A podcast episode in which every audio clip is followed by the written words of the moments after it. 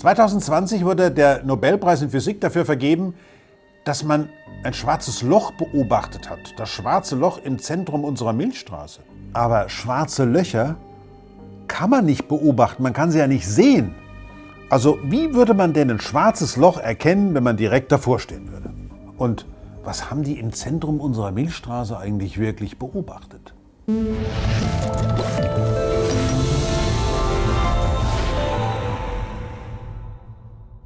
Tja, jetzt weiß ich gar nicht so genau, wie ich da eigentlich anfangen soll.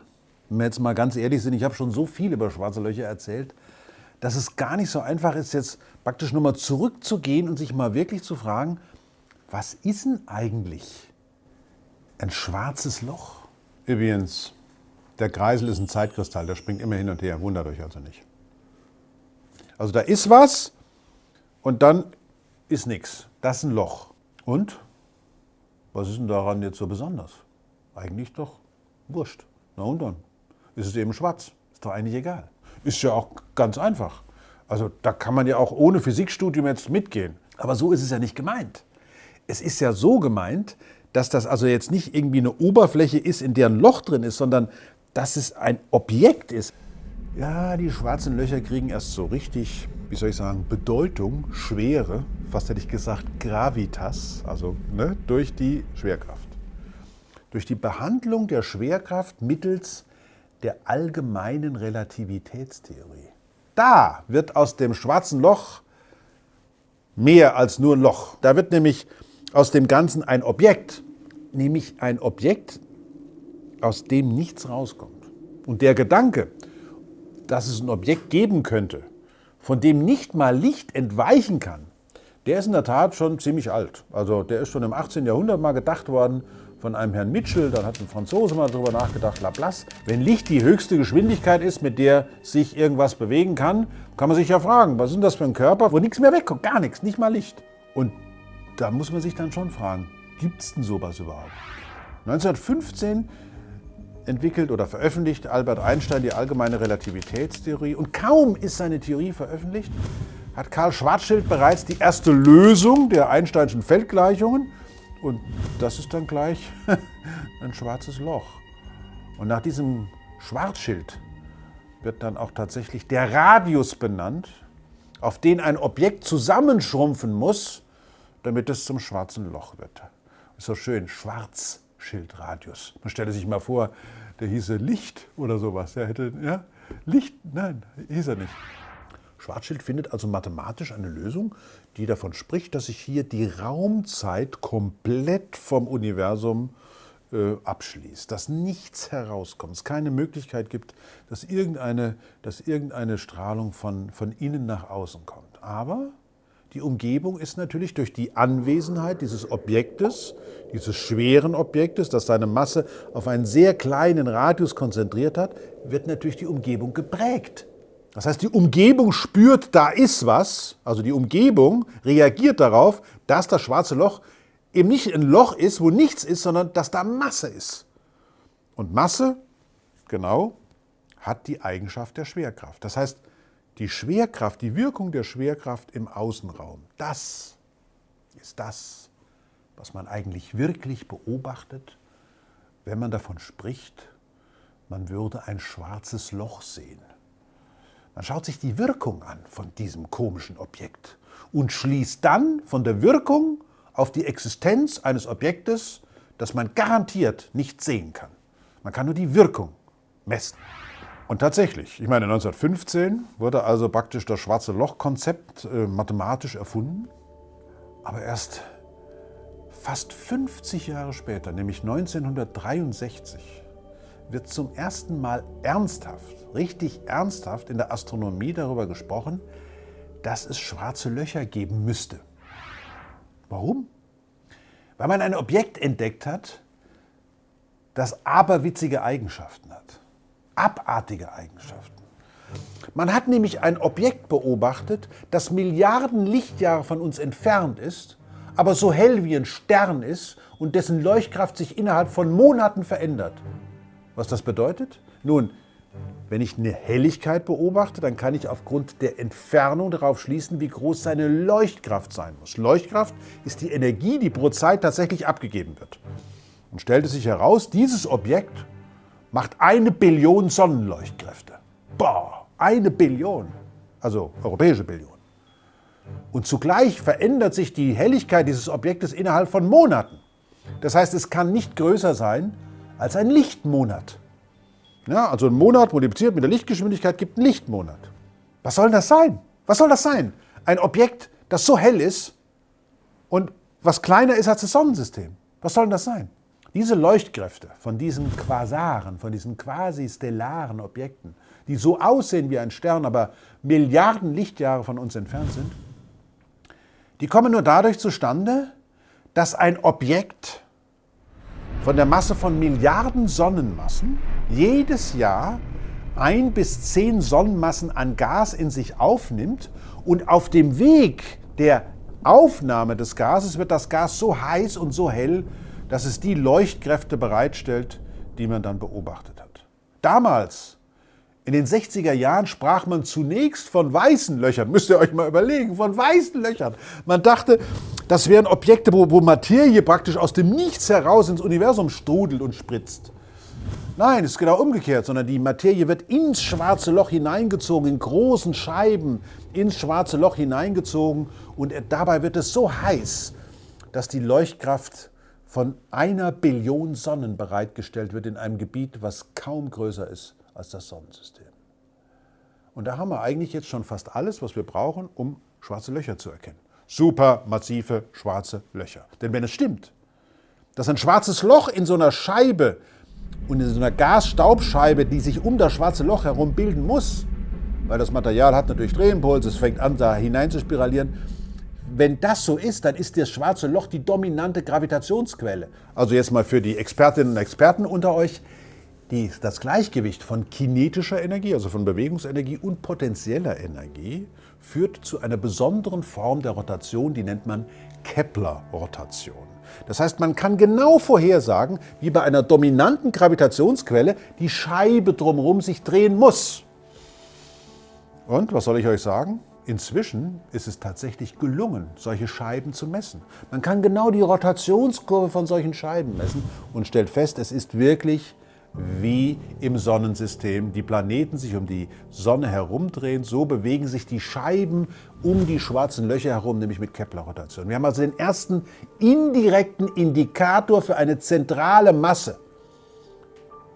Dann hat man gemessen, weil das Gas so heiß ist, dass sich an dem Innenrand dieser Scheiben sich sehr, sehr heißes Gas in einer ganz besonderen Form verhält. Das heißt also, das Material kommt auf das schwarze Loch zu, wird heiß und dabei strahlt es Röntgenstrahlung ab. Man spricht übrigens gerne vom Todesschrei der Materie. Und die Form dieser Strahlung kann einem nun etwas darüber sagen, was für ein schwarzes Loch sich da eigentlich aufhält. Sogar eines, ob es sich dreht oder nicht dreht. Und dann, ja, dann kommen wir gewissermaßen aus dem Zentrum von großen elliptischen Galaxien, in denen Quasare sitzen, zurück zu den normalen Galaxien, wie sagen wir mal, wie komme ich drauf? Unsere Milchstraße.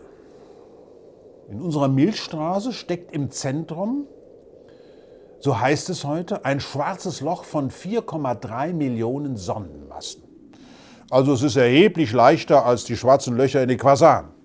Und unser galaktisches Zentrum ist jetzt leider Gottes auch noch durch Gas- und Staubwolken verdeckt.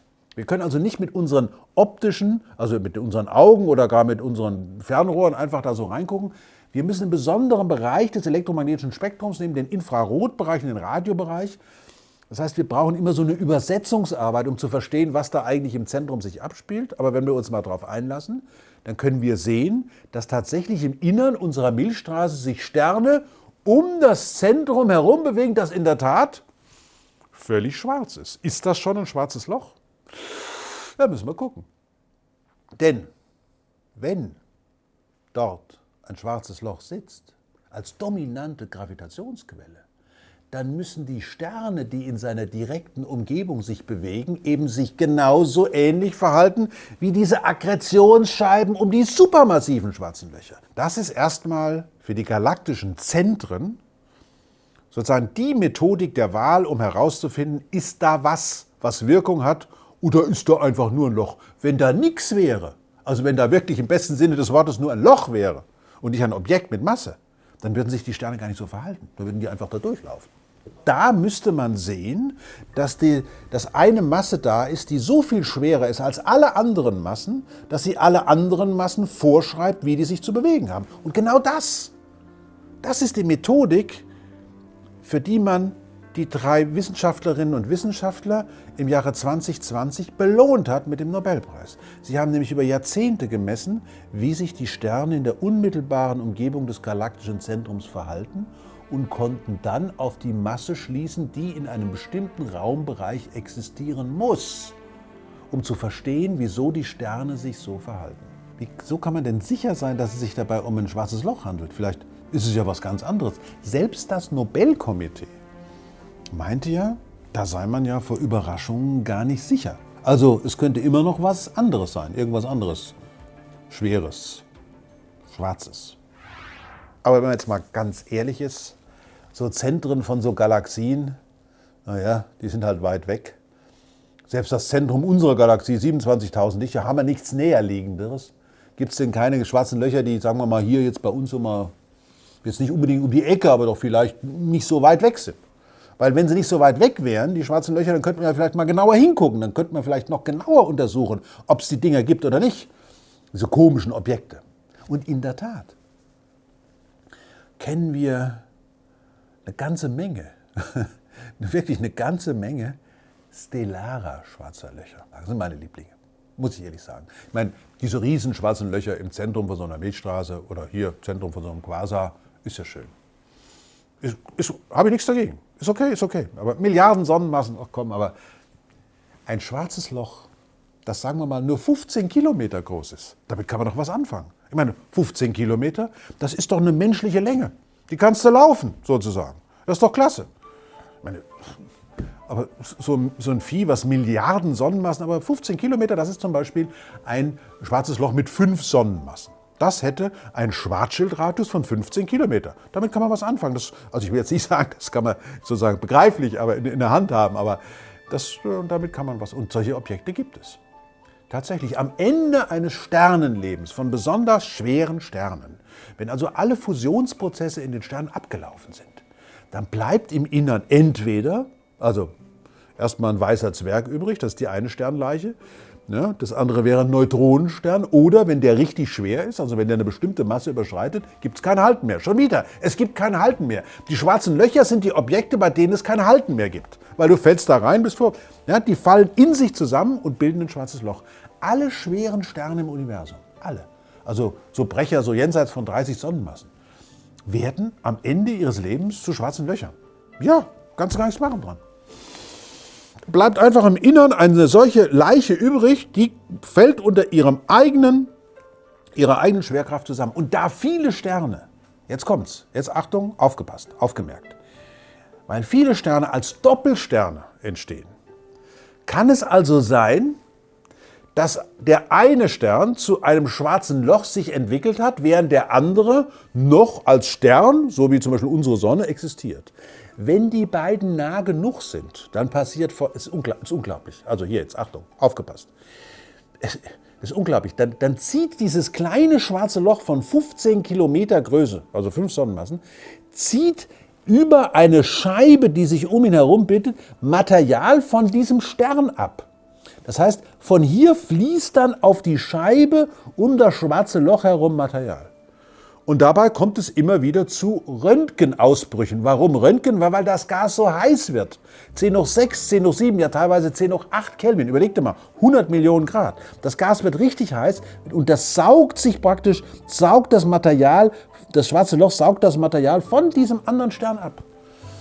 Und das sind dann so Röntgen-Doppelsterne zum Beispiel, und die kann man wahnsinnig gut beobachten. Da kann man richtig sehen, dass die Scheibe sich auflädt Ja, dann gibt es also einen Röntgenausbruch, dann bricht es wieder zusammen. Da muss erstmal wieder Material geholt werden, praktisch von dem Stern, dann gibt es wieder einen Ausbruch. Das heißt, man hat so periodische Röntgen, Röntgendoppelsterne zum Beispiel.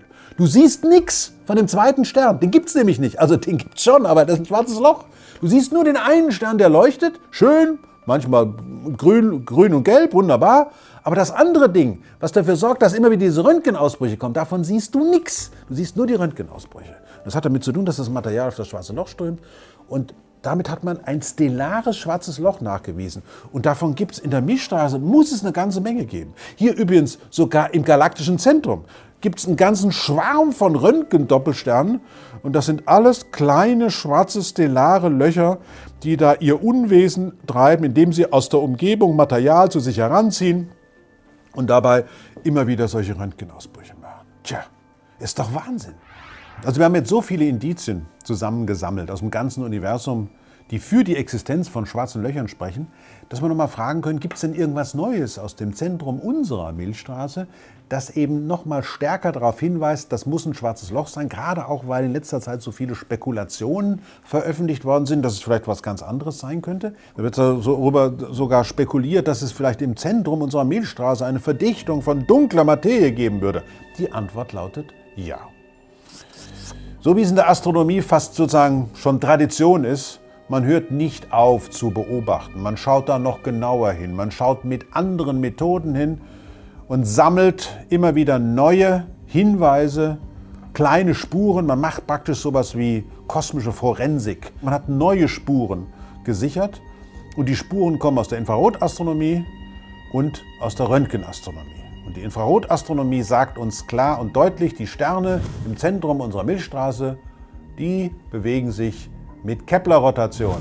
Das heißt, man kann direkt darauf schließen, auf die zentrale Masse. Und die Röntgenastronomie sagt uns, da gibt es eine Akkretionsscheibe um dieses Zentrum drumherum, eine heiße Akkretionsscheibe, die immer mal wieder ausbricht und die sich auch entsprechend so verhält, als sei dort die gesamte Masse von 4,3 Millionen Sonnenmassen in einem Objekt vereinigt. All diese Daten legen den Schluss verdammt nahe, dass es sich dabei um ein schwarzes Loch handelt. Sowohl die Bewegung der Sterne als auch die Dynamik der Scheibe um das Zentrum direkt herum sagen alle, das ist ein schwarzes Loch. So sieht's aus.